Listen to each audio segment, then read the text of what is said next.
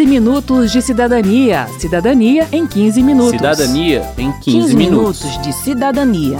Cidadania em 15 Cidadania minutos. em 15 minutos.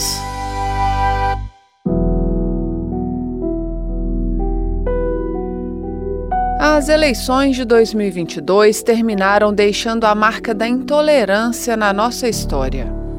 Mas se engana quem acha que isso é uma novidade no país ou que tenha ligação apenas com a recente e bastante polarizada disputa presidencial. A violência política é uma situação recorrente e atinge principalmente quem atua nos municípios. Se isso é novidade para você, se ligue nesta edição do 15 Minutos de Cidadania, que vai explicar o que é violência política e como ela prejudica a nossa democracia. Eu sou Márcia Aquilissardi. E eu sou Verônica Lima. Ama também. Desde 2021, o Código Penal lista a violência política entre os crimes contra o funcionamento das instituições democráticas no processo eleitoral. A pena é de 3 a 6 anos de prisão e multa, além da pena relacionada à violência em si, homicídio, ameaça, injúria, etc. Pela lei, a violência política é o uso de violência física, sexual ou psicológica para restringir, impedir ou dificultar o exercício de direitos políticos de uma pessoa, em razão de seu sexo, raça, cor, etnia, religião ou procedência nacional. Mas estudiosos do tema entendem o conceito de forma mais ampla, incluindo entre as vítimas da violência política dirigentes partidários, representantes eleitos, candidatos e pré-candidatos, independentemente de raça, cor e etnia. Esse entendimento está no documento Violência Política e Eleitoral no Brasil, publicado em 2020 pelas organizações Terra de Direitos e Justiça Global. Os responsáveis pelo estudo apontam também para a violência eleitoral, que seria aquela que tenta prejudicar o andamento do processo eleitoral. Vamos a alguns números do relatório mais recente publicado pelas instituições em 2022. O resultado mais alarmante é que, ainda que a violência política não seja uma novidade no Brasil, ela cresceu de forma assustadora nos últimos meses. Até 2018, uma pessoa era vítima de violência política a cada oito dias no Brasil. A partir de 2019, o ritmo passou para um caso a cada dois dias. E em 2022, temos um caso a cada 26 horas, praticamente um por dia. Durante o período eleitoral, foram quase duas vítimas por dia. Em audiência pública sobre a segurança do processo eleitoral, realizada em agosto pela Comissão de Legislação Participativa da Câmara, a representante da Associação Brasileira de Juristas pela Democracia, Tânia Oliveira, alertou para o acirramento da violência política nas eleições de 2022. As pessoas estão morrendo em virtude dessa não compreensão do que é o verdadeiro exercício democrático. Tratar o seu adversário político como inimigo, entendendo que ele não pode ocupar o mesmo espaço que você ocupa dentro do sistema democrático, inclusive com a eliminação física.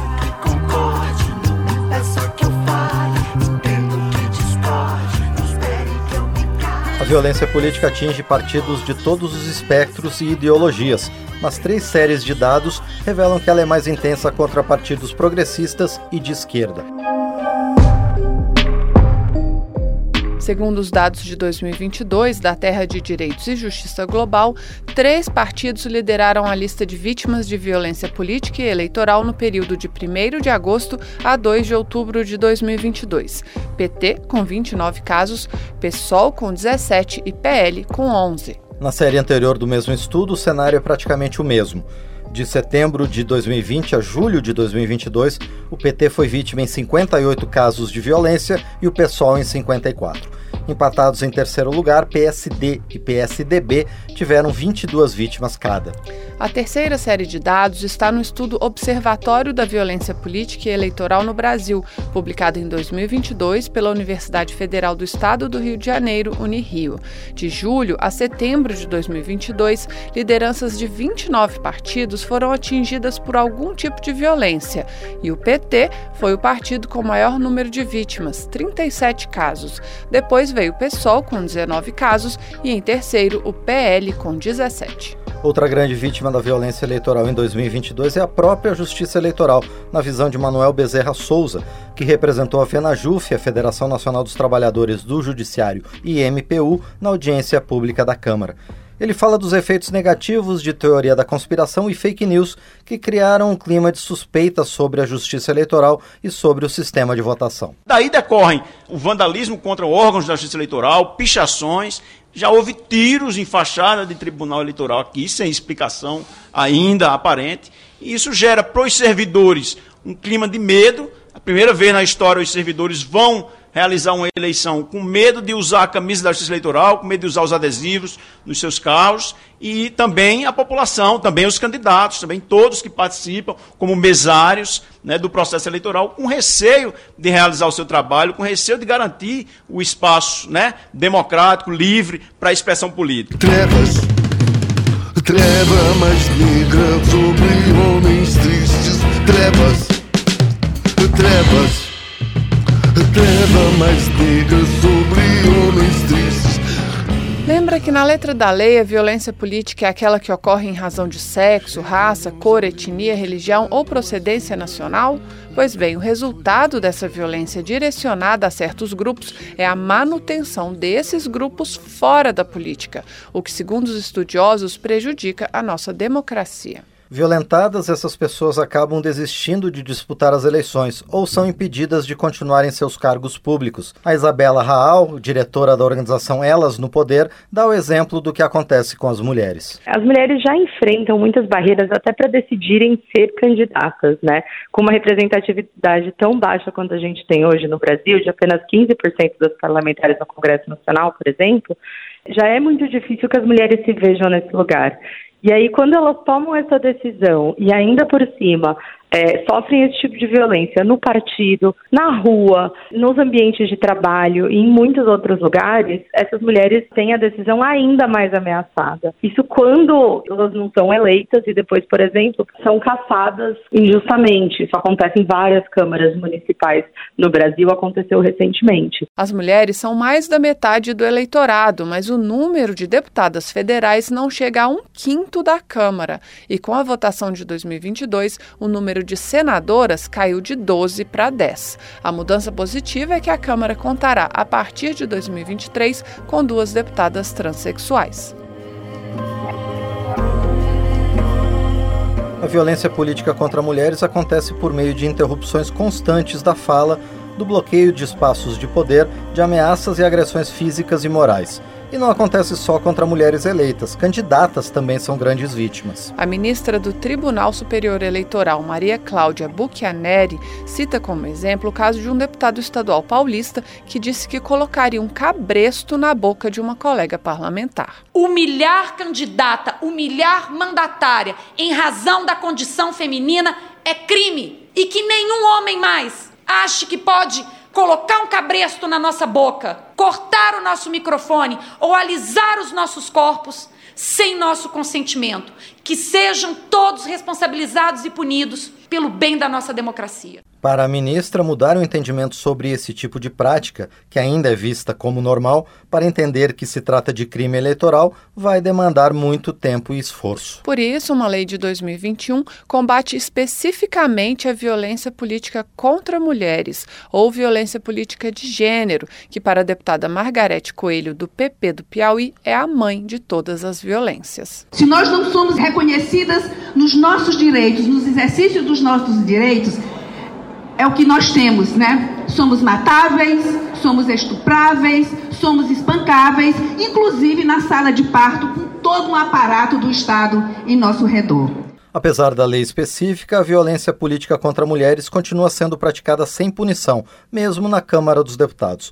Quem denuncia é a coordenadora da bancada feminina, a deputada Celina Leão, do PP do Distrito Federal. Nós já fomos chamadas de histéricas, de portadoras de vagina dentro desse Congresso. Se isso não for violência política, o que, que seria violência política? E é isso que nós precisamos de ter o primeiro caso no Brasil de punição de violência política, para dar exemplo. Já a procuradora da mulher da Câmara, deputada Tereza Nelma, do PSD de Alagoas, destaca a dupla ou tripla vulnerabilidade de mulheres negras e transexuais. E a primeira mulher indígena eleita deputada federal, Joênia Wapchana, da Rede de Roraima, afirma que as indígenas sofrem com o machismo, o racismo e o classismo da política brasileira. Ela cobra punições. Não é para ser banalizada, isso não é natural, isso se trata de crime e a lei que nós aprovamos aqui o ano passado, ela deve ser implementada e consolidada a partir dessas vivências, a partir dessas agressões. Punir a violência política contra mulheres é um grande desafio, diz a Isabela Raal, da organização Elas no Poder, mas ficou um pouco mais fácil com a aprovação da lei. A gente não falava sobre isso até poucos anos atrás. A primeira lei sobre isso é de agosto do ano passado. Então tem uma, um componente forte de impunidade aí também. Se a gente não conversa sobre o tema, se a gente não aponta que ele é um problema, não ensina essas mulheres que elas estão tendo seus direitos violados e não ensina o resto da sociedade que a gente precisa reagir e que a gente precisa é, defender essas mulheres para o bem de toda a sociedade, inclusive, a gente não consegue combater e encarar o problema de frente.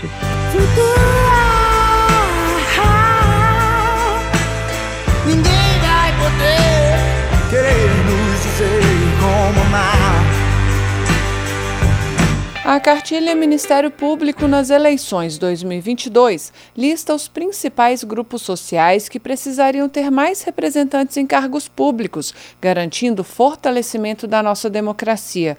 Além das mulheres, negros, indígenas, pessoas com deficiência, quilombolas e a comunidade LGBTQIA, também acabam impedidos de participar da política em função da violência. Em entrevista ao programa Painel Eletrônico de junho de 2022, o deputado David Miranda, do PDT do Rio de Janeiro, que é homossexual, deu exemplos da violência que sofre na política. A violência política ela está em várias instâncias, seja no parlamento, quando você quer colocar um projeto de lei, seja nos corredores com risadinhas ou piadinhas que fazem para você, ou seja, quando você é um parlamentar eleito e você recebe ameaças de morte, no meu caso, no caso da Erika Hilton e muitas outras LGBTQIA+, que foram ameaçados de morte pela sua atuação parlamentar. Esse contexto, que exclui da política mais pessoas LGBTQIA, diz o deputado, impede também a aprovação de leis que garantam direitos a essa comunidade. Todas as decisões favoráveis que nós temos para a população LGBTQIA, como casamento homoafetivo, como doação de sangue e também a criminalização da LGBTfobia, equiparando a lei de racismo, todas essas ações foram feitas no STF. A gente não consegue passar na casa do povo leis para que elas protejam essa população dessa violência que acontece no nosso país. Proporcionalmente, a violência política afeta mais as mulheres, mas ela também atinge os homens. Eles são a principal vítima de homicídios por motivação política, e elas são maioria entre as vítimas de ameaças e ofensas. Metade dos casos de violência política é contra pessoas negras, mesmo que elas não sejam a metade dos candidatos nem dos eleitos no país. Parlamentares negros, mulheres, pessoas da comunidade LGBTQIA, e defensores dos direitos humanos são as vítimas que mais sofrem com a violência política e eleitoral de forma repetida. Todas essas são conclusões dos estudos feitos pelas organizações Terra de Direitos e Justiça Global. Outro foco de violência é a política local. De setembro de 2020 a julho de 2022, período em que ocorreram eleições municipais, houve 402 casos de violência política.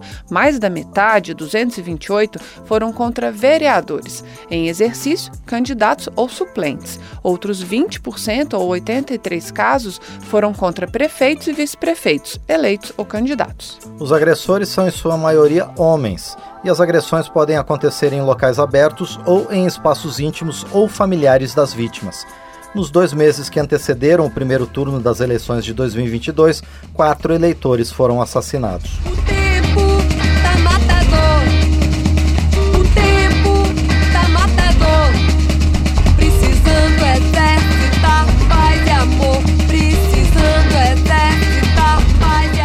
Termina aqui o 15 Minutos de Cidadania, que teve texto de Verônica Lima, com informações da reportagem da Rádio Câmara, trabalhos técnicos de Carlos Augusto de Paiva, edição de Márcio Aquilissardi e apresentação de Verônica Lima e de Márcio Aquilissardi. Se você tem alguma dúvida, mande pra gente. O e-mail é rádio.câmara.leg.br e o WhatsApp é 61 999 78 90 80. 15 Minutos de Cidadania é produzido pela Rádio Câmara e transmitido pelas rádios parceiras em todo o Brasil, como a Rádio Cidadã de Moriaé, Minas Gerais. Você pode conferir todas as edições do programa no site radio.câmara.leg.br e no seu agregador de podcast preferido. Uma boa semana e até o próximo programa. 15 minutos de cidadania. Cidadania em 15 minutos. Cidadania em 15, 15 minutos. minutos de cidadania. Cidadania em 15 Cidadania minutos. em 15 minutos.